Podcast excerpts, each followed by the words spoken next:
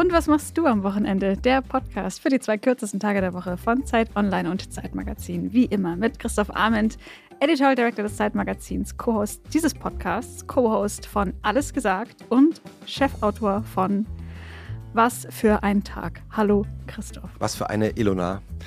Co-Gastgeberin von Und was machst du am Wochenende? Schriftstellerin, wird diesen Sommer damit verbringen, an ihrem zweiten Roman zu arbeiten, aber ich darf nicht drüber reden. Danke. Und natürlich bekannt von Twitter und Instagram. wenn ihr uns schreiben wollt, wenn ihr Kritik habt, wenn ihr Wünsche habt für Gästinnen und Gäste, Rezepte, Lifehacks, schreibt uns an wochenende.zeit.de. Diese Folge wird auch wieder produziert, natürlich von Pool Artis und natürlich von Charlotte Steinbach. Charlotte Steinbach, ja. Und unser Gast ist eine Legende. Ja. Das muss man so sagen. Ja, eine Popkulturlegende, berühmt geworden als Moderator für Viva, Viva 2, MTV. Er ist Schriftsteller, Musikjournalist, hat eine unglaubliche Bandbreite an Musik von Heavy Metal bis Indie, Disco. Er ist DJ, er hat auch schon literarisch geschrieben. Und ich freue mich sehr, dass er heute hier ist. Herzlich willkommen, Markus Kafka. Tag allerseits. Danke für die Einladung und danke für dieses bezaubernde Entree. Ein Vergnügen.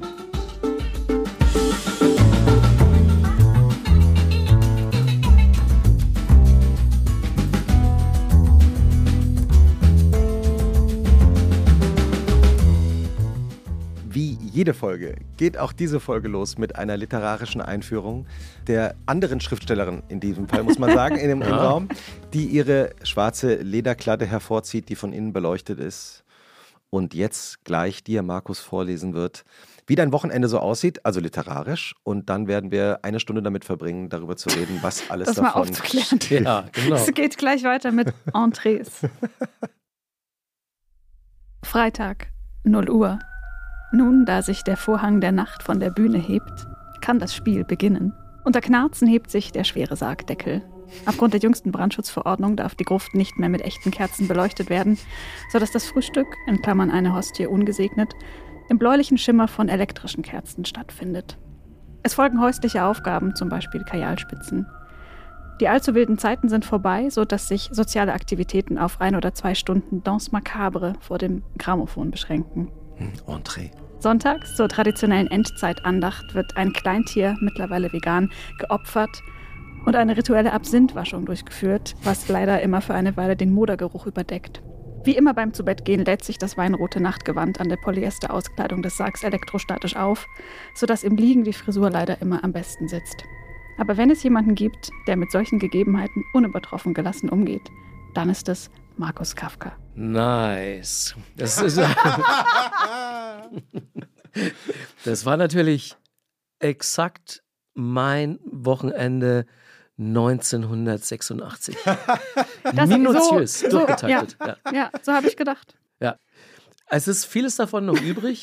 ähm, zum Beispiel, dass ich in unserem Haushalt nur total wider Willen bei mir, aber es, es gibt ein, zwei Knoblauchzehen. Aber ich habe ich hab wirklich auch lange, lange in meiner Beziehung habe ich es geschafft, das äh, aus, aus dem Haus rauszuhalten. Denn mir geht sofort schlecht. Wenn, also Schlecht, as they say. das Lustige ist, ich habe Die Vampire. ich hab wirklich eine, eine ärztlich bestätigte Knoblauchintoleranz. ja, natürlich. Ja, Wie alle Vampire, oder? habe ich zum Arzt gesagt, wundert mich nicht. Hat er gesagt, das ist sehr selten. Mein Papa, der hat ja auch schon so eine kleine Unverträglichkeit und also wenn Knoblauch so gewürzmäßig so ein bisschen drin ist irgendwo oder so geschwenkt und dann wieder rausgeholt, dann ist es okay, aber ich habe aus Versehen mal eine Pasta gegessen. Da, ich glaube, die hatte Jakobsmuscheln drin und die sahen ja so teilweise so ein bisschen so aus, äh, auch so hell und, und knubbelig. Und da haben die ein paar ganze Zehen reingemacht. Und ich habe einmal so eine volle Gabel und habe dann versehentlich eine Knoblauchzehe verschluckt. Da wurde mir ganz blümerant, Blutdruck fiel innerhalb von ein paar Minuten und dann so äh, Oh nein. Ohnmacht. Wirklich. Ja, aber das ist dann auch gleich vorbei. Ich muss dann einfach viel Wasser trinken und so. Aber das ist, kann natürlich sein, dass gibt's, es von meinen Vorfahren kommt. Gibt's da, ich wollte gerade sagen, gibt es da so Geheimrezepte von deiner Familie aus Transsilvanien, äh, wo man damit gut umgegangen ist? Ja, gibt's bestimmt. Also in dem Fall einmal Blut hinterher. Dann geht's wieder. Was ist das genau? Früher war es richtiges Blut, heute ist es ein Glas Rotwein oder so. Das hilft auch. Diese Ähm. ganzen Begrifflichkeiten, die muss ich mir alle gedanklich mitnotieren. Ich finde das Mhm. so spannend. Ich habe mir, weil ich natürlich extrem gute Journalistin bin, mir vorher den Wikipedia-Artikel zu Gothic durchgelesen. So werde ich dich demnächst vorstellen. Das ist eine gute Idee. Extrem gute Journalistin. Ah, copy that. No, Doch. please don't.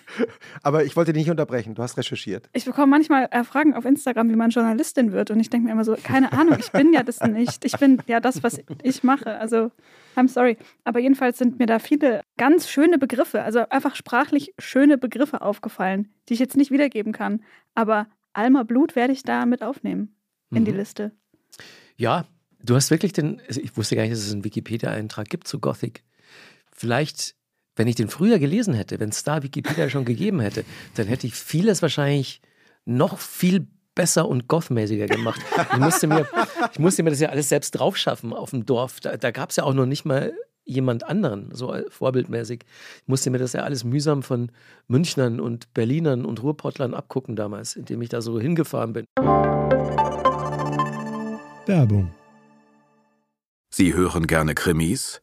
Dann sollten Sie den spektakulären Auftakt der neuen Reihe von Arne Dahl nicht verpassen. Auf den Spuren angeblicher Klimaaktivisten deckt Ermittlerin Eva Nümann skrupellose Anschläge auf und geht der Frage nach, wo ist die Grenze zwischen dem Kampf um ein berechtigtes Anliegen und Gewalt. Stummer Schrei heißt das Hörbuch, ist erschienen im Hörbuch Hamburg Verlag und wird gelesen von mir, Peter Lonzek. Viel Spaß.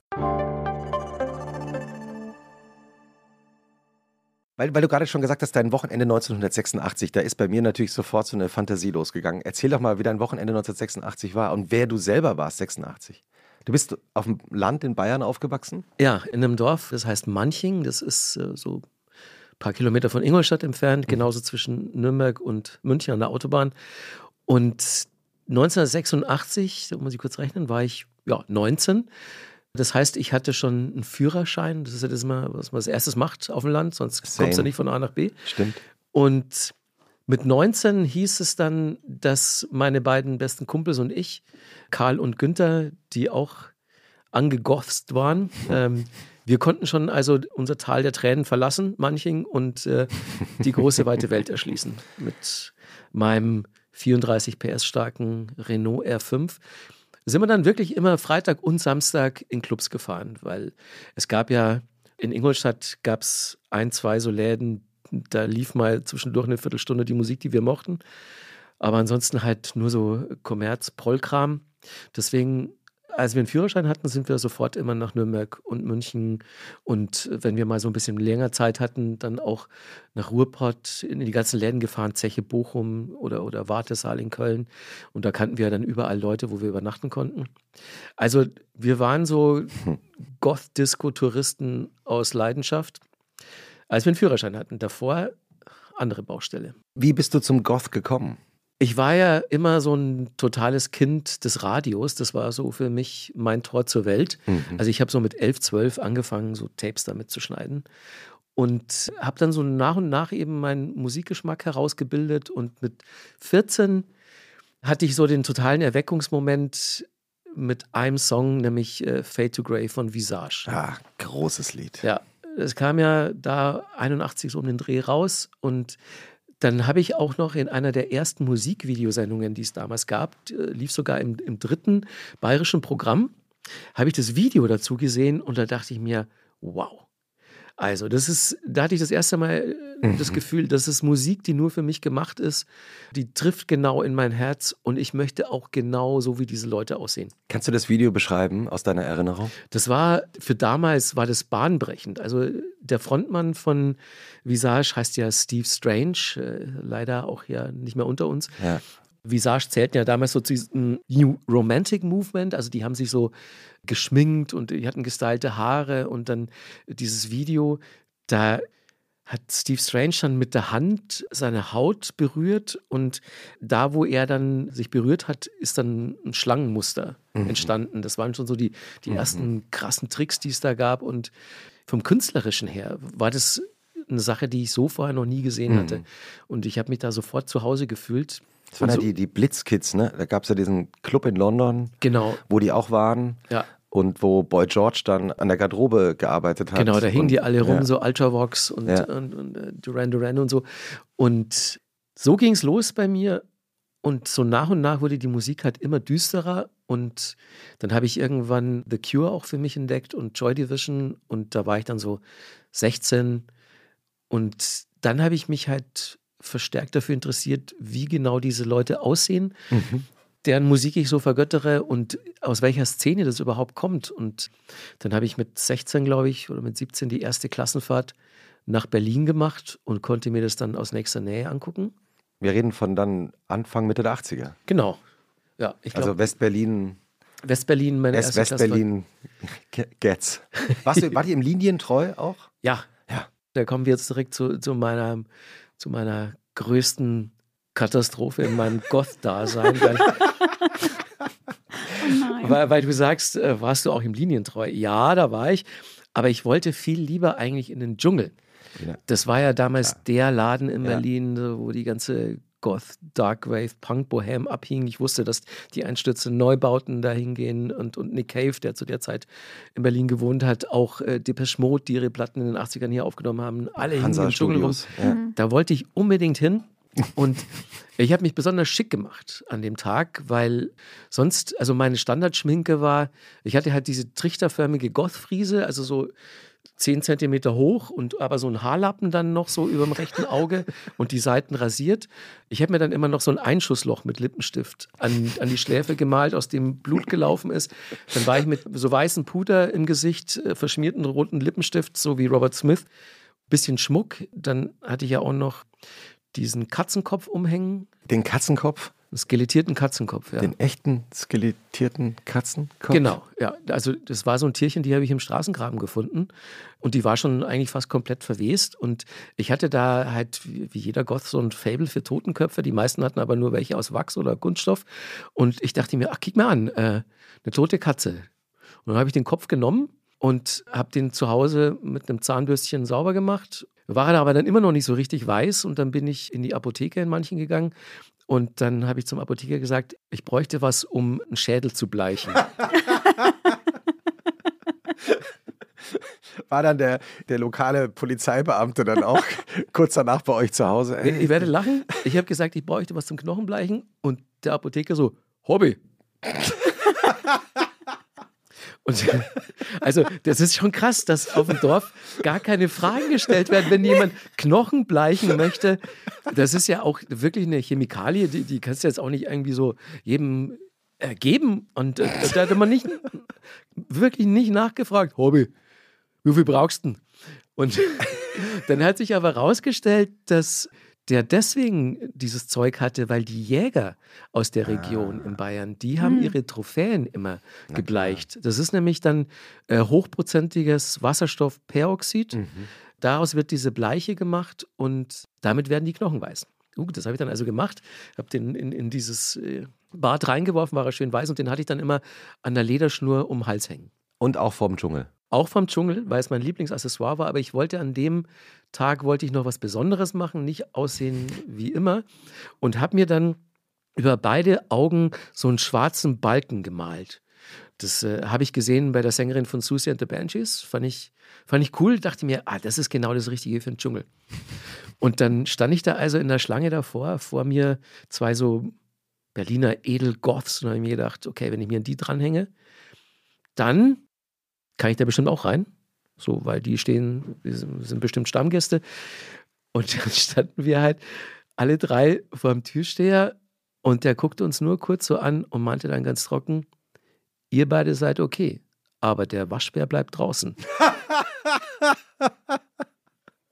Oh, ist das gemein. Das war so eine große Demütigung. oh, ist Scheiße. das gemein. Der Waschbär bleibt draußen. Und ich meine, klar, er hat ja recht, ich sah wirklich so aus, aber ich fand es ich fand's exzentrisch, extravagant, hat bestimmt auch im Dschungel noch niemand aufgetragen, die Schminke. Und dann sagt er sowas zu mir. Und Fun Fact, ne, ich habe Jahrzehnte später irgendwann mal Farin Urlaub interviewt. Und wir haben so über unsere alten Goth-Zeiten gesprochen. Und dann stellt sich doch raus, dass Farin Urlaub in etwa auch zu der Zeit mit exakt diesem Spruch vom Türsteher auch nicht in den Dschungel gelassen wurde. Also vollkommen hatten, rehabilitiert. Ferienurlaub und du, die Waschbären von Berlin. Genau, der hatte die gleiche bescheuerte Idee und durfte auch nicht rein. Und, und wir sind dann beide enttäuscht abgedreht und sind ins Linientreu. Und ja. da sind wir so reingekommen. Ich war nämlich auch einmal im Linientreu, eben auch auf Klassenfahrt, bisschen später, so, das muss so 90 oder 91 gewesen sein auch auf dieser Berlin-Fahrt, die es ja immer gab für westdeutsche Schülerinnen und Schüler, die war ja, war ja gefördert, ja. damit wir Westdeutschen Ost- und West-Berlin nicht vergessen. Mhm. Da waren wir eben auch im Linientreu und da lief natürlich auch immer so, wie man gesagt hat, so 5 Mark Aufhebmusik. Also die Tanzbewegungen der Leute waren so, als ob sie immer 5 Markstücke also so vom, vom Tanzboden aufheben würden. Ja, ja, klar, ich habe natürlich auch so getanzt. Äh, drei Schritte vor, Verneigung, ja. drei zurück. Fünf Mark auf. Ja. Und dann, also es war für mich jetzt nicht ganz so bewegend. Ich, also ich war Depeche Mode Fan, aber das andere war mir zu dark. Aber eben vor vielleicht zwei, drei Jahren habe ich in Berlin eine Firma besucht, die Lautsprecher und Kopfhörer herstellt. Teufel heißen die. Und war da so oben im Laden und dann sagte der Verkäufer, ja, wir können uns unten ja auch mal die Lautsprecher anhören, da können, unten können wir richtig laut machen. Und wir gehen runter, die Treppe runter und ich stehe plötzlich in einem Raum, und denke, hier war ich schon mal. Ich habe keine Ahnung warum, aber in diesem Raum war ich schon mal. Und habe das dem auch gesagt, dem Mitarbeiter von Teufel, und der meinte, ja, dann warst du wohl mal im Linientreu. Hier war die Tanzfläche vom Linientreu. Stimmt, da wo das Bikini. Ja, Bikini-Haus. Ja. ja, so ein Laden im Bikini-Haus. Ach, siehst du, das hätte ich aber auch nicht mehr gewusst. Ja. Ich, jedes Mal, wenn ich da langkomme, Kudamm, denke ich mir, wo war das Linientreu gleich wieder? Ich, ich weiß, dass es halt nicht so irre weit von der Gedächtniskirche entfernt war, mhm. aber ich wusste nicht mehr, auf welcher Straßenseite ja. und in welchem Gebäude. Ah. Wie sieht eigentlich, Markus, wie sieht so ein Wochenende von dir heute aus? Also, und wann beginnt es eigentlich? Ab wann definierst du jetzt das Wochenende? Freitagabend, weil Freitag tagsüber ist mit der wichtigste Arbeitstag in meiner Woche, weil es ist ja New Music Friday und ich bin eigentlich den ganzen Freitag damit beschäftigt, neue Musik zu hören. Also zum einen, um meine Radiosendung zu kuratieren, dann neue Videos zu gucken für meine Sendung bei Deluxe und neue Tracks zu hören für, für das DJ-Ding. Also der Freitag geht komplett mit Musik hören drauf. Und dann um 18 Uhr ist dann aber Schluss damit und dann geht es zusammen mit meiner Frau ins Wochenende meine Frau, die hat so ganz auf bezaubernde Art und Weise so Wortdreher drin. Also so, die, die sagt Sachen, die es nicht gibt. Die es nicht gibt, die sagt sie einmal falsch. Und ich habe in den ersten zwei, drei Jahren, nee, vielleicht auch nur in den ersten zwei, drei Monaten unseres Zusammenseins, habe ich, hab ich immer so ganz süß versucht, sie zu korrigieren. Und irgendwann dachte ich mir, das ist so schön. Ich höre jetzt einfach auf, diese Dinge zu korrigieren. Und das kommt ganz selten vor. Die sagt zum Beispiel, nicht Unimog, sondern Uminok zu dem Fahrzeug. Oder, oder sie sagt nicht Vietnam, sondern Vietnam mit noch so einem I drin. Mhm. Und das hat sie sich irgendwann wahrscheinlich so in Kindheitstagen angewöhnt mhm. und die hat überhaupt gar kein Interesse, das zu ändern. Und das, das finde ich so toll, dass ich das jetzt eigentlich auch schon unterstütze seit Jahren. Ist auch vielleicht das Geheimnis einer glücklichen Beziehung, dass man sich nicht ändern will. Genau. Also wer bin ich denn auch, sie zu korrigieren? Und ganz krass sind diese Dreher, wenn sie Sprichworte mhm. rezitiert. Also da, da kommt dann alles kolossal durcheinander. Und sie hat irgendwann mal Freitagabend gesagt, Hände hoch Wochenende. Der Klassiker. Hände hoch Wochenende. Und da dachte ich mir, ab jetzt heißt es so. Es heißt nicht hoch die Hände Wochenende, sondern Hände hoch Wochenende. Und das ist dann so ritualisierter Einstieg ins Wochenende. Wir heben alle beide unsere Hände nach oben, sagen Hände hoch Wochenende. Und dann wird die erste Flasche irgendwas aufgemacht. Und entweder dann gekocht Wer von euch kocht oder kocht ihr zusammen? Babette, meine Frau, kocht. Ich kann nicht für fünf Pfennig kochen. Also ich bin, ich bin wirklich, seit wir uns kennen, Assistent. Ich, ich schneide das Zeug klein, ich mache die ganzen Nervarbeiten, ich kümmere mich dann auch ums Geschirr, räume den Geschirrspüler ein und aus. Also alles, was ums Kochen herum nervt, nehme ich hier ab. Aber mich nervt das überhaupt gar nicht. Ich mache das total gern. Und äh, sie ist super froh, dass sie es nicht machen muss. Und so sind wir ein perfektes Kochteam. Aber Babette kocht halt richtig toll und kreativ und gerne und deswegen, also ich kann noch nicht mehr unfallfrei äh, eine Packung Miracoli, ganz ehrlich. Also entweder die Nudeln sind zu hart oder zu weich oder äh, was weiß ich. Also was, was, ist, was ist dein Lieblingsrezept, was sie kocht für dich? für euch beide? Oh, ganz viel. Also sie, wir haben ja so jetzt in den letzten Jahren auch unsere Ernährung umgestellt und sind jetzt ja 90 Prozent vegan. Ab und zu gibt es nochmal einen Fisch, weil, weil mir Leute gesagt haben, es ist sehr gesund, wenn ich Fisch esse. Also mache ich das, mache ich auch gerne. Und sonst sind wir vegan und sie hat jetzt ein paar so Rezepte. Wir nennen das gutbürgerliche vegane Küche. Sie hat es nämlich geschafft, so Sachen, die ich früher gerne gegessen habe, als ich noch Fleisch gegessen habe. Und sie, Königsberger Klopse, mm. ähm, Gulasch, solche Geschichten, da hat sie vegane Varianten erdacht. Also mit, mit Pilzen ähm, zum Beispiel, oder? Mit Pilzen, mit Seitan, mit Tofu und anderen Ersatzstoffen. Also es gibt ja auch so ein, so ein veganes Hack, verschiedene Arten gibt es ja schon, also frisches oder, oder das, auch, was man mit Pulver anrührt, dann ist alles auf, auf der gleichen Basis, glaube ich, so Erbsen oder sowas. Und da hat sie eben jetzt diese Gerichte mit veganen Ersatzprodukten, mhm. aber die schmecken eins zu eins so wie, wie die Fleischsachen. Also denken wir, aber unsere Bekannten sagen auch, das ist wirklich verblüffend. Sie hat Segediner Gulasch mm. wozu sie Seziner Gulasch sagt. Entworfen mit äh, eben Sauerkraut, Seitan, Pilzen und das schmeckt so toll. Und das, mm. das glaube ich, ist mein Lieblingsgericht. Mm. Und wenn ihr dann gegessen habt, wie geht der Freitagabend dann weiter? Ich meine, du musst die später noch zurückziehen dann für den anderen Einsatz, aber. Natürlich, aber ich muss dann wieder in meinen Sarg. Mhm. Vorher, also Freitag ist ganz, ganz oft so Plauder-Friday. Also da sitzen wir dann nach dem Essen entweder, wenn es warm ist, draußen auf dem Balkon oder eben auf dem Sofa und plaudern, plaudern, plaudern. Also stundenlang, oft bis zwei, drei Uhr morgens, ähm, unterhalten uns über die Woche, über alles Mögliche. Wir hören dann die Playlisten, die wir beide machen, spielen uns dann neue Sachen vor, die auf der Playlist sind. Reden. Deine Frau ist auch beim Radio.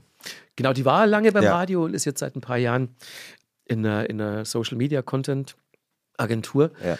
Und, äh, Aber ist auch Musikfan. Extremer ja. Musikfan und so war von Anfang an unsere Beziehung, dass wir uns äh, Sachen vorgespielt haben. Ah ja, habt ihr euch über Musik ineinander verliebt? Ja, das war aber wirklich voll, weil ähm, sie hatte damals so ein, so ein Fernsehformat für den RBB, ein Sofa in Berlin. Das kam nicht weit über die Pilotierphase hinaus. Es gab zwei oder drei Folgen. Aber ich war eben in einer zu Gast und äh, es kam irgendwann eben die Anfrage. Und dann meinte mein Manager damals so: RBB, echt jetzt?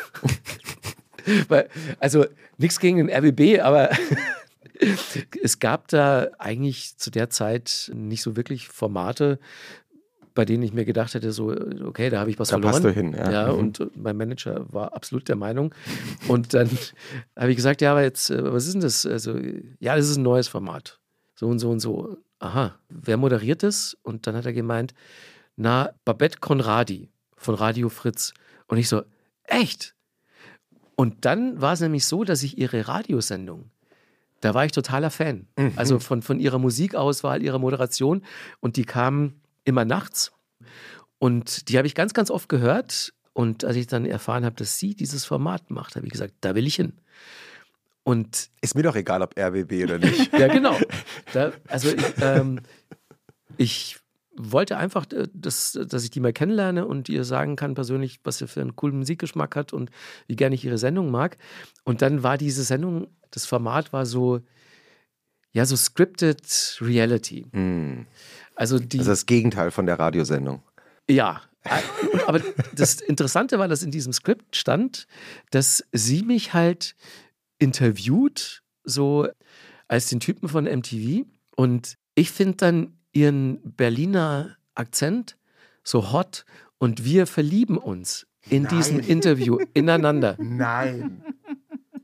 Und es ist eins zu eins Nein. so passiert. Ist, ist, ist es nicht romantisch?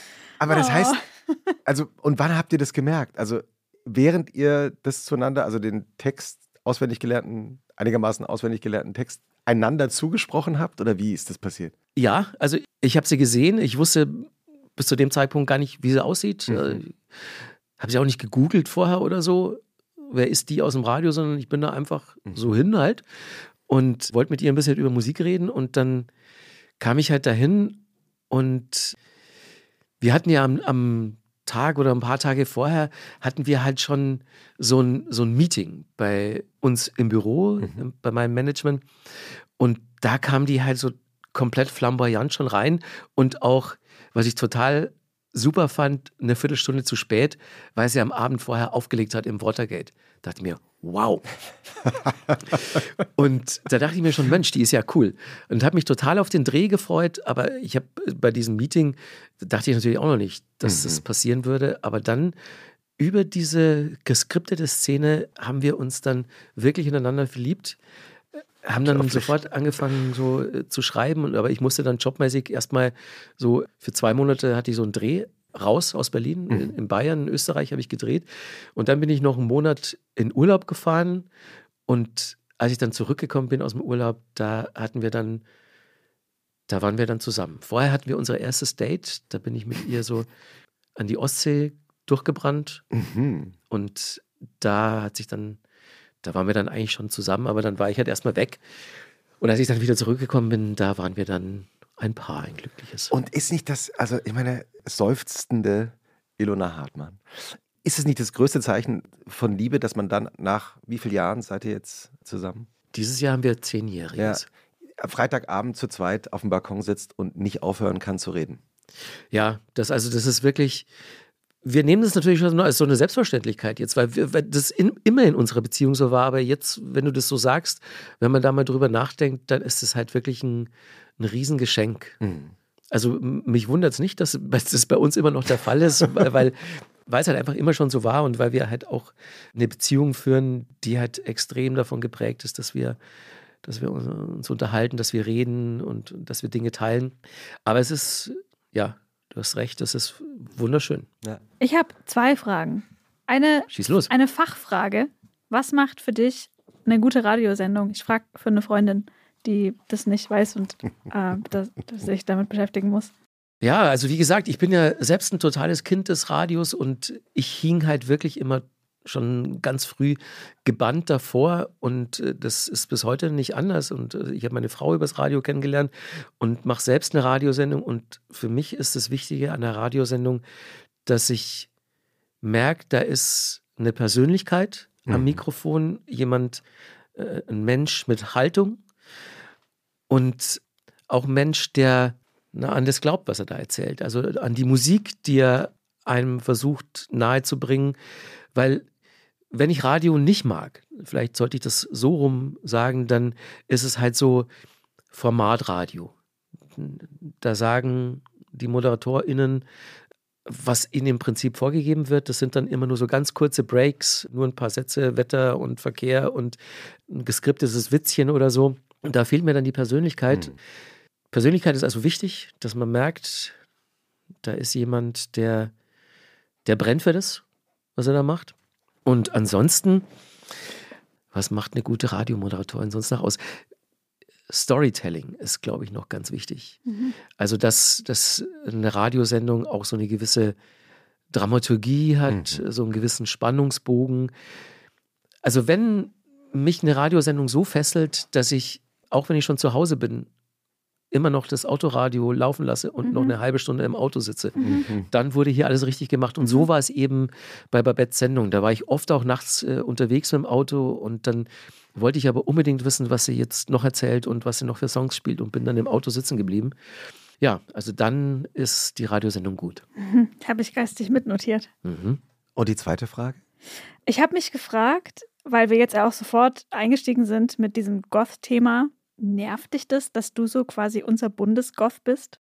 Ja, ich Der ja Bundesgoth, das ist ja toll. Hast du das gerade erfunden? Ja. Ach, Bundesgott. der Bundesgoth, das kommt, äh, wenn das nicht in den Wikipedia-Eintrag Ja. reingeht. Das kommt Also- dann direkt nach Nils Bokelberg, dem Raclette-Kanzler. zu dem er ja bei euch äh, gekürt wurde. Ja. liebe Grüße. Ja, liebe Grüße. Der Bundesgoth. Nehme ich, nehm ich an, den, den Titel. Ich habe mich ja im Prinzip auch selbst dazu gemacht. Ne? Mhm. Also klar, man, man redet dann natürlich auch viel drüber. Dann habe ich ja irgendwann mal einen Roman geschrieben, der ja so ein bisschen autobiografisch ist. Und dann habe ich irgendwann dieses Buch über Depeche Mode geschrieben, in, in dem ich dann ja über meine Goth-Vergangenheit auf dem Dorf auch geschrieben habe. Also klar, man weiß, dass ich mal Goth war und jetzt sitze ich auch wieder in schwarzen Klamotten hier und das ist nach wie vor auch meine bevorzugte Farbe. Aber Bundesgoth, klar, bin ich dann halt mal. Wobei so, so richtige, so Edelgoths, also auch die mhm. Leute, die, die aufs Wave- und Gotik-Treffen in Leipzig gehen und so, deren Lebensinhalt das ja auch schon über Jahrzehnte ist, die würden jetzt die Nase rümpfen, wenn, wenn sie hören, ich bin der Bundesgoth, weil das muss man schon ehrlich sagen, also bei mir war diese Phase schon relativ begrenzt auf so fünf, sechs Jahre, also so zwischen 16, 17 und, und Anfang 20, 21, 22. Und dann durfte ich mich eigentlich nicht mehr Goth nennen, rein äußerlich. Also ich, ich höre immer noch teilweise Musik von damals, also alte Cure und Bauhaus-Platten mhm. mag ich gerne, aber ich bin jetzt nicht mehr in der Szene drin und ich war noch nie beim Wave- und Gotik-Treffen. Also von daher müsst ihr vielleicht nochmal nach einem anderen Bundesgoth Ausschau halten. Es ist natürlich eine eigentlich unverschämte Frage, dich das überhaupt zu fragen, aber hast du einen Musiktipp? Ich meine, jetzt. Wieso findest du es unverschämt? Nein, weil du könntest wahrscheinlich jetzt drei Stunden lang. Äh, Na, vielleicht machen wir es konkreter. Was war das Letzte, was du deiner Frau empfohlen hast oh, oder vorgespielt viel hast? Viel bessere Frage. Oh. Was ich ganz einfach machen kann. Ich gucke mhm. jetzt mal in mein Telefon rein und sage euch einfach die letzten, die letzten Einträge in meiner Playlist. Mhm. Oh ja, spannend. Die wir immer hören. Also sie ist eigentlich die viel geilere Playlist-Macherin. Die hat viel mehr als ich. Ich habe so ganz stumpf nur zwei. Da schiebe ich immer alles rein. Bis zum Get No, da sind schon teilweise mehrere hundert Songs drin, soll man ja nicht machen. Ne? Das hört ja keine Sau. Aber was ich jetzt da als letztes reingeschoben habe, war Vancouver Sleep Clinic. Das ist so ein australisches Elektronikding. Da kam jetzt gerade eine neue Platte raus. Du scrollst weiter runter. Du liest nicht alles vor, was da gerade steht. Ja, ja, das also Sachen, die ich auch richtig. da wird zensiert. nee, da, da, wird nicht zensiert. Aber da sind halt teilweise auch alte Songs drin. Ja, die wollen wir auch hören. Also, was habe ich jetzt hier alles? T-Raumschmiere. Aha. Produzent aus Berlin. Dive, eine Band aus Brooklyn, die so Shoegaze und Krach macht. Jaguar Sun aus Kanada macht so ganz sanfte, melancholische Musik. Hai, H-A-A-I.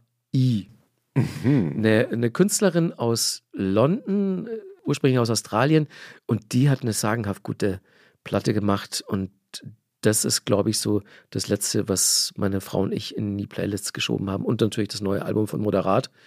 Geht immer. Ja, nehmen wir in die Show Notes. Ja, also das ist schon meine Lieblingsmusik. Also so leicht elektronisch, mhm. schwer melancholisch. leicht elektronisch, schwer melancholisch. Ja, also alles, was ich höre, muss in Moll sein. Mhm. also da gibt es überhaupt gar kein Vertun. Dur geht mir voll auf den Sack. Warum? Macht mich vollkommen aggressiv. äh, auch Reggae macht mich total aggressiv. Das, komisch, weil, also wenn es eine Musik gibt. Du wirkst eigentlich gar nicht so, als ob du überhaupt jemals aggressiv sein könntest, deswegen ist es. Spiel mir Reggae vor, ich zuck total aus. ja, also. Das finde ich einen guten Sendungstitel. ich weiß auch nicht, was es ist. Also so, ne, das ist ja auch eine, eine der unaggressivsten Musiken überhaupt. Und wenn es was Gechilltes gibt, dann ist es Reggae. Aber vielleicht ist es gerade das, was mich so aggressiv macht. Ich kann das total nachvollziehen. Reggae und Ska. Ich kann mich besser bei Grindcore und Death Metal entspannen als bei Reggae, ganz ehrlich. Ilona, hast du auch eine Empfehlung dabei? Ja, das passt auch musikalisch absolut fantastisch. Als hättest du es geahnt, Christoph. Ich habe es gespürt. Ich habe ein Buch dabei. Das, ich hoffe, ich habe das noch nicht empfohlen. Ich glaube nicht. Falls doch, sorry, nochmal mit Nachdruck. Es ist ein Buch, das heißt Crying in H-Mart und es ist von Michelle Zorner, die ihres Zeichens Sängerin ist bei Japanese Breakfast. Yes. Und abgesehen davon, dass Japanese Breakfast eine sehr coole Band ist und geile Musik macht, ist Michelle Zorner auch eine fantastische Autorin. Es geht in diesem Buch um sie und ihre Mutter hauptsächlich. Sie ist halb Koreanerin und in den USA aufgewachsen. Und in diesem Buch verarbeitet sie das Leben und Sterben ihrer Mutter und ihre eigene Jugend und Kindheit mit dieser Frau. Und der, das muss man vielleicht erklären, äh, der H-Mart ist so ein großer asiatische Supermarktkette, Supermarkt. mhm. wo sie oft mit ihrer Mutter war. Das heißt, in diesem Buch geht es einmal um diese Elternbeziehung, aber es geht auch total viel ums Essen. Also es ist irgendwie auch ein total ein sinnliches Buch in dem Sinne. Mhm. Und ich finde es fantastisch geschrieben. Es spielt auch in einer Zeit, zu der ich gut relaten kann, weil wir, glaube ich, ungefähr gleich alt sind und sie dann immer auch so um die 2000er, Mitte der 2000er Musik entdeckt und dann eben man erfährt, wie sie so in die Musik reingerät, wie sie in irgendwie so einem so billigen Gitarrenunterricht nimmt und dann so ihre ersten Gigs spielen kann da in der Pampa und sich Sachen bei, bei LimeWire runterlädt. Lauter so solche Stories und es ist wirklich ein es ist heartbreaking, das steht auch vorne drauf, aber es ist auch wundervoll, äh, voller Liebe und sehr sehr fein erzählt. Und das möchte ich allen ans Herz legen, die. Klingt großartig. Ja, ja. Da, Dann hole ich mir das jetzt auch. Das hatte ich nämlich schon so auf dem Zettel, weil ich ihr, ihre letzte Platte, die kam ja erst im April oder so raus. Genau, ne? das ist relativ ja, neu, ja. Ja, und die finde ich fantastisch. Ja. Und, und sie als Person auch total spannend. Aber gut, dann, wenn du sagst, lesen, Ja, mache ich. unbedingt. Genotet. Ich habe einen Podcast-Tipp dabei heute. Ach so ein was. bisschen nerdig heute. Ja. Ich gehöre ja zu den Menschen, die irgendwie James Bond-Fans sind. Das ist, kann man ja heute fast gar nicht mehr so sagen und so. Ist die Aber- Generation. Ja, Ja. ist tatsächlich so. Und ich bin eben als Kind irgendwann mal, lief halt plötzlich Samstagnachmittags bei Nachbarn A View to a Kill. Gar nicht so ein richtig toller James Bond-Film am Ende, aber eben mit Grace Jones und mit, ich glaube auch mit Duran Duran im Soundtrack. Und ich fand es damals, ich habe das alles nicht begriffen, fand es irgendwie großartig. Seitdem bin ich irgendwie Fan. Zwischendurch war ich so ein bisschen weggekommen davon, aber jetzt bin ich irgendwie seit ein paar Jahren wieder voll drin. Wer ist der beste Bond? Also natürlich muss man sagen, John Connery. Hm. Allerdings bin ich jetzt dabei, gerade Pierce Brosnan wieder zu entdecken. Goldeneye ist, habe ich damals, mochte ich nicht so, habe ich aber jetzt, also, und das ist eben das Tolle bei James Bond, dieses Universum, es ist ein einziges Chaos. Es stimmt alles vorne und hinten nicht. Die machen ständig Fehler. es werden Plots geschrieben, also und so. Also es ist ein, ein, ein Universum, mit dem man sich so wie mit Fußball beschäftigen kann. Es bedeutet eigentlich nichts, aber dann doch alles oder so. Und es gibt jetzt einen Podcast seit einigen Monaten aus London, machen drei Filmjournalisten aus London, der heißt James Bond from A to Z. Und die gehen tatsächlich das James Bond-Universum von A bis Z durch. Es gibt Folgen, die sich ausschließlich einem Film widmen. Es gibt Folgen, die sich Figuren widmen, wie Miss Moneypenny. Es gibt Folgen, die sich dem Autor Ian Fleming widmen. Es gibt Folgen, die sich dem, der Musik widmen. Also es ist wirklich, ich, ich weiß, es gibt mittlerweile, glaube ich, 50 Episoden. Ich habe sie fast alle gehört. Also ich weiß nicht wann, so ist es ja mit Podcasts. Aber es gibt eben so, die haben so ein wahnsinnig tolles Gefühl für Anekdoten. Zum Beispiel Roger Moore dreht Moonraker und ist in Paris, die drehen in Paris und sie sollen nach Brasilien fliegen, um da weiterzudrehen und er kriegt plötzlich Nierensteine und muss in Paris notoperiert werden, während aber die Dreharbeiten natürlich eigentlich weiterlaufen müssen, aber das kann natürlich nicht passieren, weil er ist ja in jeder Szene drin. Dann mieten die einen, na wie ist nochmal das schnellste Flugzeug aller Zeiten? Concorde. Die Concorde, danke, und fliegen ihn von Paris nach Brasilien. Und weil die Concorde aber natürlich so unfassbar teuer war, landet er in Brasilien auf dem Flughafen und ein Filmteam geht einfach in die Concorde rein, zieht ihn an als James Bond und der echte James Bond geht im Film aus der Concorde raus. Also die haben wirklich so, also die absurdesten Anekdoten äh, in diesem Podcast erzählt und es ist wirklich, es ist ein Rabbit Hole. Aber es ist wirklich äh, fantastisch. Und die sind auch kritisch, also die, die Podcaster finden auch, finden zum Beispiel, dass Casino Royale, also der neue Casino Royale mit Daniel Craig, schon einer der besten James Bonds überhaupt ist. Aber dass die letzten doch irgendwie zu psychologisierend waren. Hm. Ich bin auch ausgestiegen nach Casino Royale. Hab Ja. danach keinen mehr gesehen. Ja, naja. Also Casino Royale ist wirklich fantastisch. Den fand ich auch gut. Ich war sogar mal am Drehort in Karlsbad. ah, Am Grand Hotel Pupp.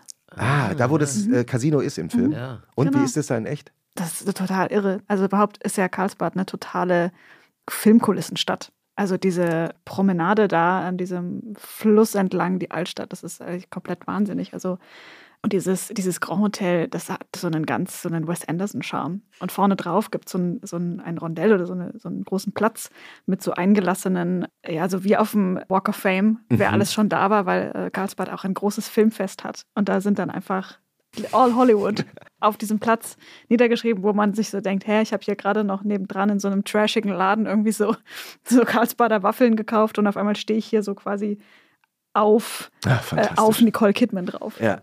Also ist äh, eine echte Empfehlung. Soll man, soll man mal hinreisen, würdest du sagen? Es ist eine total schöne Stadt. Also ich glaube, Mhm. für so ein verlängertes Wochenende, man darf halt auf keinen Fall dieses Wasser aus den Brunnen trinken, das dort stark angepriesen wird, weil das unfassbar ekelhaft schmeckt. Okay. Also es ist eine Kurstadt mit diesen Quellen und diesem Heilwasser, sage ich jetzt mal in Anführungszeichen. es ist für mich ein bisschen, ehrlich gesagt, wie mit Naturwein. Also alles in meinem Körper sträubt sich gegen mich, aber das so, also es ist halt sehr schwefelhaltig. Ja. Kann man sich vorstellen. Ah, verstehe, ja, kann ich nachvollziehen. Ja. Ha- Hast du noch ein, äh, eine besondere Empfehlung dabei, Markus, im Kopf? Ein Buch, das du gerade gelesen hast? Oder einen Film, den du gesehen hast? Eine Serie, die du empfehlen kannst? Ja, also sind natürlich so super spannende Sachen, weil ich gemerkt habe, dass ich durch die ganze Pandemiephase jetzt mein Seh- und Leseverhalten auch geändert habe. Ich kann zum Beispiel Dystopien, deprimierende Sachen, was ich früher eigentlich ganz gern geguckt habe, kann ich nicht mehr sehen. Ja, interessant. Seit einer Weile. Ich, ich, ganz im Gegenteil, also ich habe dann jetzt, wir haben die Pandemie über so Serien geguckt wie Shameless oder Modern Family, Mhm. This Is Us. Also so Berieselungszeug, Mhm. gut gemacht und, und auch teilweise wirklich sehr, sehr lustig. Aber das jetzt zu empfehlen, das würde nicht so. Doch, ehrlich gesagt, klingt jetzt Das- sofort, ja, dass man es finde wieder schauen will, auch, oder? Finde ich psychologisch spannend. Also es gibt, glaube ich, so Leute, die sich dann eher so weich gebettet haben, mit, Mhm. also medienmäßig. Aber ich habe ja zum Beispiel komplett reingefunden in Science Fiction und diesen ganzen Alien-Horror, weil das eine Art von Dystopie ist, die ich mir angucken kann, weil die mein Endzeitgefühl auffängt. Aber es ist so unrealistisch. Also habt ihr dieses Bild gesehen von dem Ah. Hubble-Teleskop neulich? Ja, Ja, wo Hank Green dazu geschrieben hat, alles, was auf diesem Bild nur ein Punkt ist und nicht zurückreflektiert. also, James, kein, das James Webb-Teleskop. Genau, dieses, Ja. dieses Ja. Teleskop vom, vom Weltall. Ja. Und er dazu schrieb, alles, was nicht Licht zurückwirft, ist eine Galaxie. Mhm. Also alle diese kleinen Pünktchen, die halt Mhm. keine Sterne sind, sind Galaxien. Und da dachte ich mir so, okay, dass jetzt mal so ein HR-Giga-Alien auf mich drauf fällt, ist unwahrscheinlich. Deswegen konnte ich mir das kathartisch gut angucken. Aber das ist natürlich die komplett andere Entwicklungsrichtung. Wo hast du dich positioniert, Christoph? Äh, wir hatten bei Alles gesagt, haben wir ähm, in dem anderen Podcast, den ich so mache, da hatten wir, ähm, haben wir vor kurzem besucht in Bern den Chef der NASA, Thomas Zurbuchen. Und den haben wir auch gefragt, also, ich, ich, also Jochen Wegner ist ja Physiker, der kennt sich Mhm. aus mit den Themen, ich nicht. Ich war für die banalen Fragen zuständig. Deswegen habe ich ihn eben auch natürlich nach einer halben Stunde gefragt, ob es Aliens gibt. Er sagte zu meiner Überraschung die aller Wahrscheinlichkeit nach, ja. Es ist nur so, da die Geschichte der Menschheit oder des Planeten Erde im Vergleich zu den, all den Galaxien im ganzen Universum so kurz ist, ist die Wahrscheinlichkeit ziemlich klein, dass es zeitgleich stattfindet. Das finde ich Ja. komplett geisterkrank. Ja. Oh. Also da, es gibt ein, eine lange Alles gesagt Folge dazu. Ja, für dich, Ilona. Extra. Das höre ich mir an. Ja. Wie geht denn ihr denn in den Samstagmorgen, Markus? Wann wacht denn ihr auf? So gegen zehn meistens, also so ungefähr eine Stunde später oder anderthalb als sonst. Und dann wird entweder Frühstück bestellt, wenn wir beide faul sind, oder ich mag Basic-Frühstück. Also ich bin nur so der Brötchenmacher und ein Ei kriechen. Rührei oder Ähm, Spiegelei? So, so veganes ah ja. Rührei und so. Ja. Wenn man Bettfrühstück macht, dann gibt es viel geilere Sachen. Shakshuka zum Beispiel Mm. oder solche Geschichten. Und was wir dann zum Aufstehen oder, oder so, um zum langsam reinkommen, gerne immer gucken, sind im ersten diese Tierparksendungen, die es zwischen 10 und halb zwölf gibt. Und Im linearen Fernsehen. im linearen Fernsehen, da bleiben dann alle im Bett und, und glotzen das so mit einem Auge. Habt ihr da so Lieblingsfolgen oder Lieblingstierparks? Gerade kommen ganz viele aus dem Zoo in Hamburg, glaube ich. Und da ist so ein, so ein super Tierarzt dabei. Der ist so richtig so ganz norddeutsch und so, so redet so ganz langsam. Da mussten die, um einen Hasen medizinisch zu behandeln, mussten die so ein kleines Betäubungspfeilchen mit einem Blasrohr Ja. den in Po. Und so, der ist aber immer in, in den Büschen rumgerannt. Ganz, ganz schnell. Und Der hat es natürlich geahnt. der hat es geahnt. Und dann meinte der Tierarzt so, als er dann einmal so durchs Bild gepest ist, der Hase, da. so ge geiler Typ. Und ähm, wenn, wenn aus dem Leipziger Zoo die Folgen kommen, dann zählen wir immer mit, wie oft die in einer Folge Sir sagen. Also wenn, wenn eine neue Handlung beginnt, Sir. Und wir zählen es dann mit. Aber am schönsten sind natürlich die Folgen mit Pinguinen, Hm. weil wir Pinguine lieben. Und Was ist das Tolle an Pinguinen? die Tollpatschigkeit. Also, das ist zwar gemein, das zu sagen, aber das, das ist denen ja auch scheißegal. Sonst, sonst, sonst würden sie einfach nur stehen bleiben, weil die wissen ja so, dass sie im Laufen nicht die Besten sind und dann legen sie sich halt permanent auf die Fresse und aber das, ja. Wenn ihr, wenn ihr dann diesen Samstagvormittag, ich muss mir das auch merken, äh, unbedingt so reingeglitten seid, wie geht es dann am Samstag weiter? Samstag ist dann meistens irgendwie so Action-Tag. Also so Unternehmungen, gerne mal so Eltern besuchen in Köpenick hinten raus. Ne? Ja, also so, so handfeste Unternehmungen. Dinge, die man sich so vornimmt. Zum Beispiel? Rausfahren nach Brandenburg. Okay. Da habe ich jetzt auch während der Pandemie was ganz Tolles entwickelt, weil wir plötzlich, so wie viele andere Leute, rausfahren zu schätzen gelernt haben, Brandenburg für uns entdeckt haben und da wirklich lang in der Natur dann mhm. rumgewandert sind. Und was wir am liebsten machen, ist Rundwege um Seen. weil rund ist besser als vor und zurück, weil dann sieht man nicht immer das Gleiche. Also rund um den See. Da habe ich, weil wir dann ein paar Mal an Seen waren, so eine Liste entworfen mit Seen in Brandenburg und habe die dann so katalogisiert. In welcher Himmelsrichtung sind die? Wie lange ah. fährt man da? Wie lang ist die Wegstrecke um den See herum? Und dann habe ich die noch geratet. Und dann gibt es so. Steht das im Internet irgendwo? Nee, das habe ich nur als Notiz auf meinem Telefon. Ja, das solltest du veröffentlichen. Ja, aber das ist schon ein bisschen peinlich, weil meine Kategorisierung ist dann so nice, super nice plus Glotzen.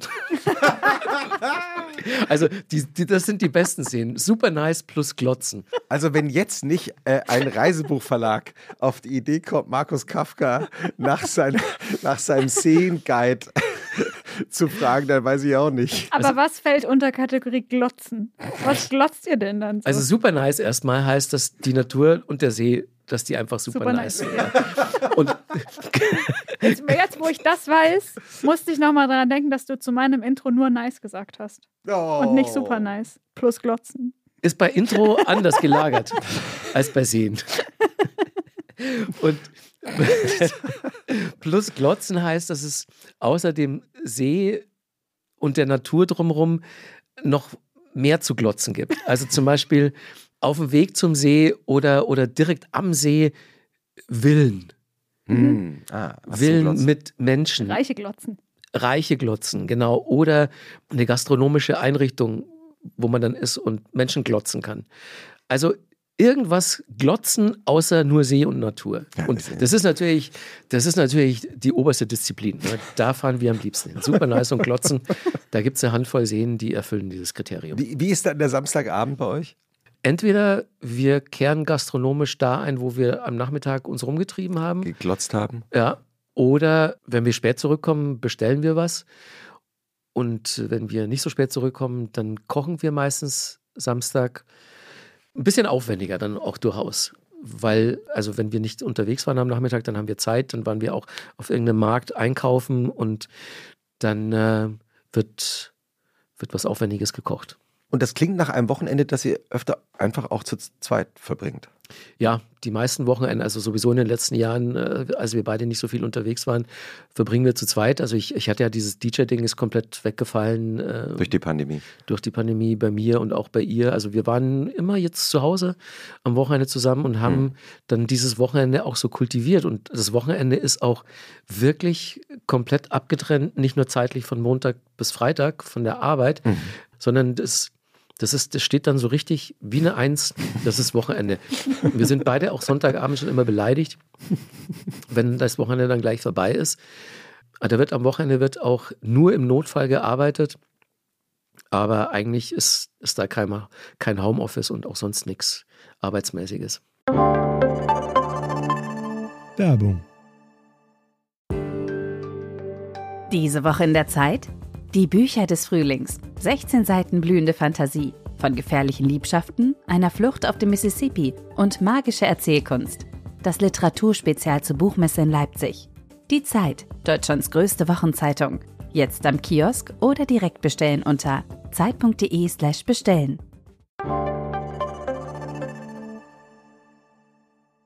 Wie geht ihr in den Sonntag rein? So ähnlich. Es gibt so Tier, Tierdokus mhm. im ZDF da kommen sie in den dritten teilweise.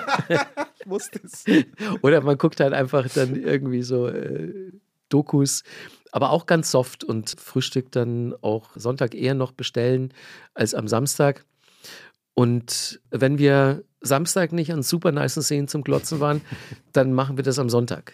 Oder wir machen es, wenn schön Wetter ist, an, an beiden Tagen. Oder wir fahren vielleicht Freitagabend raus nach Brandenburg und übernachten da. Mhm. Zwei Nächte Mhm. und sparen uns das Hin- und Hergejuckel und bleiben direkt mal ein bisschen da.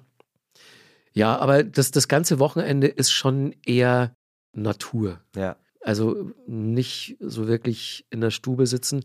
Aber manchmal haben wir auch so, das zelebrieren wir dann auch, wenn wir zum Beispiel am Freitag ganz lange geplaudert haben und dann auch so ein, zwei Weinchen dazu getrunken haben und so ganz leicht angekatert sind Mhm. am Samstag Mhm. oder am Sonntag, dann zelebrieren wir das auch, dass wir halt den ganzen Tag so auf dem Sofa rumkomatösen und, und so Berieselungsserien gucken und wirklich nur bestellen und echt so gar nichts machen. Ah, herrlich. Schön. Oder? Du hast mal erzählt, dass du auch relativ spät in deinem Leben erst angefangen hast, Alkohol zu trinken überhaupt. Ja, mit 30 ungefähr. Hm. Ja, äh, hatte ich vorher einfach nicht auf dem Schirm. Aber ist mega auf dem bayerischen Land aufzuwachsen ohne Alkohol, das kann ich mir gar also ist ja eigentlich unvorstellbar, oder? Naja, Das ist ich- schlimm eigentlich auch, ne, ich dass musste- man das so. Also ich, ich kann es mir gar Denk- nicht vorstellen. Das, Ja. Ja, ich, ich musste wie jeder gute bayerische Junge, musste ich so mit 12, 13 meinen ersten Schluck Bier probieren. Genau, das, das, Das dachte ich mir ist doch. familiär verordnet. Und das fand ich so ekelhaft, äh, so- Mm. so bitter und so, dass ich einfach dann auch mit 16, 17, wann so als die meisten anderen angefangen haben, hatte ich keinen Bock drauf. Ich habe Mhm. immer nur Spezi und Apfelschorle getrunken. Dann war ich lange mit einer Frau zusammen, die so halbprofimäßig äh, Leichtathletin war und da hat dann in der Beziehung auch Alkohol keine Rolle gespielt. Und dann kam ich halt irgendwann zu Viva, Viva 2 nach Köln und das war ja dann sowieso das totale Sündenbabel. Da, Was? ja, ja, klar. Also, da, da, also alle Klischees, die man so mit, mit Fernsehen in Verbindung bringt, da kannst du hier so check, check, check, check. Und Was denn so jetzt ungefähr? naja, also hier Sex and Drugs and Rock and Roll. Das ist so die, die einfachste Formel dafür. Und äh, ich, ich habe da auch dann angefangen zu rauchen. Also ungefähr vier Wochen, nachdem ich das erste Mal richtig Alkohol getrunken habe, habe ich auch angefangen zu rauchen. Total Dummheit eigentlich, aber ich dachte mir so, ha, stimmt, da war doch was. Und, äh, damit auch noch angefangen und in einem Alter, an dem man eigentlich, äh, brauchst du nicht mehr anfangen damit normalerweise. Also es musste dann auch noch sein, Kannst du dich an diese Zeit irgendwie gut erinnern oder, oder nicht so gut? nicht so gut. Also ganz ehrlich, das waren schon teilweise sehr, sehr wilde Jahre. Also die Viva 2 Zeit und die ersten MTV-Jahre in München noch. Da habe ich ja auch ganz viel aufgelegt auch schon und war halt auch so ein richtiges Feierschwein. Also so- so- als ich die erste Zeit, als ich in Berlin gewohnt habe, bin ich Freitag vor die Tür gegangen und wirklich Sonntagabend zurückgekommen. Heute Tierpark, Hellerbrunn. Wie, wie schlimm sich das Am anhört eigentlich. Samstagvormittag, nein, ich finde es wunderbar, ehrlich gesagt. Das hört sich ganz wunderbar an, ehrlich gesagt. Äh, Es gab Zeiten, da habe ich um die Zeit noch im Watergate aufgelegt, auf dem Waterfloor, 10 Uhr morgens. Jetzt gucke ich eine Tierparksendung. Das ist doch schön. Eigentlich ist es schön, ja. Das ist richtig schön. Und du warst aber dann ja wahrscheinlich gar nicht mal mehr der Jüngste in dieser Bubble. Nee, Und wie nee ich, war war, das? ich war eigentlich da schon immer der Älteste. Ich habe ja, ich war schon 32, als ich bei MTV angefangen habe. Also, ich Also war mit schon, der Jüngste meine ich nicht, nicht mehr der Jüngste, sondern nicht mehr die jüngste Person in deinem Kreis Genau, ja, wahrscheinlich. ja, ja, ist so. Also, ja, das ist, jetzt bin ich 55 und bin schon lange nicht mehr der Jüngste in meinem Kreis. also, wenn ich mir so die anderen Techno-DJs angucke, die sind ein Stück jünger. Aber es gibt auch welche, die älter sind als ich. Liebe Grüße. Ist es wirklich einfach, dass ein Musik auch da drin hält und jung hält? Ja, also so, weil hier groß saufen und feiern und Drogen, das ist natürlich lang, lang, lang vorbei. Darüber habe ich halt auch gemerkt, dass es eigentlich auch immer nur die Musik war und mehr als die Musik hätte es gar nicht gebraucht. Und äh, das war auch so eine ganz, ganz kurze Episode in, in meinem Leben, nur wo es dann eben nicht nur die Musik war. Aber jetzt bin ich so back to the basics und das reicht vollkommen. Rock'n'Roll and Rock'n'Roll and Rock'n'Roll. Ja. Wir haben immer eine Schlussfrage, Ilona. Ja, die wurde ja fast schon, äh, fast schon beantwortet im Gespräch, aber ich stelle sie trotzdem nochmal. Was findest du persönlich schwieriger auszuhalten? Den Sonntagnachmittag oder den Montagmorgen? Ja, eben den, den Sonntagnachmittag und Abend, wenn das große Beleidigtsein losgeht, dass es zu Ende geht mit dem, mit dem Wochenende. Montag stört mich da nicht. Da, da weiß ich ja dann auch, okay, nächste Wochenende kommt. Vielen Dank für diese super nice Folge. Super nice. Auch von dir ein super nice? super nice. Super nice. Markus Kafka, Danke. schönes Wochenende. Super nice gebe ich gerne zurück. Super nice plus Glotzen. Tschüss. Vielen Dank für die Einladung. Tschüss. Tschüss.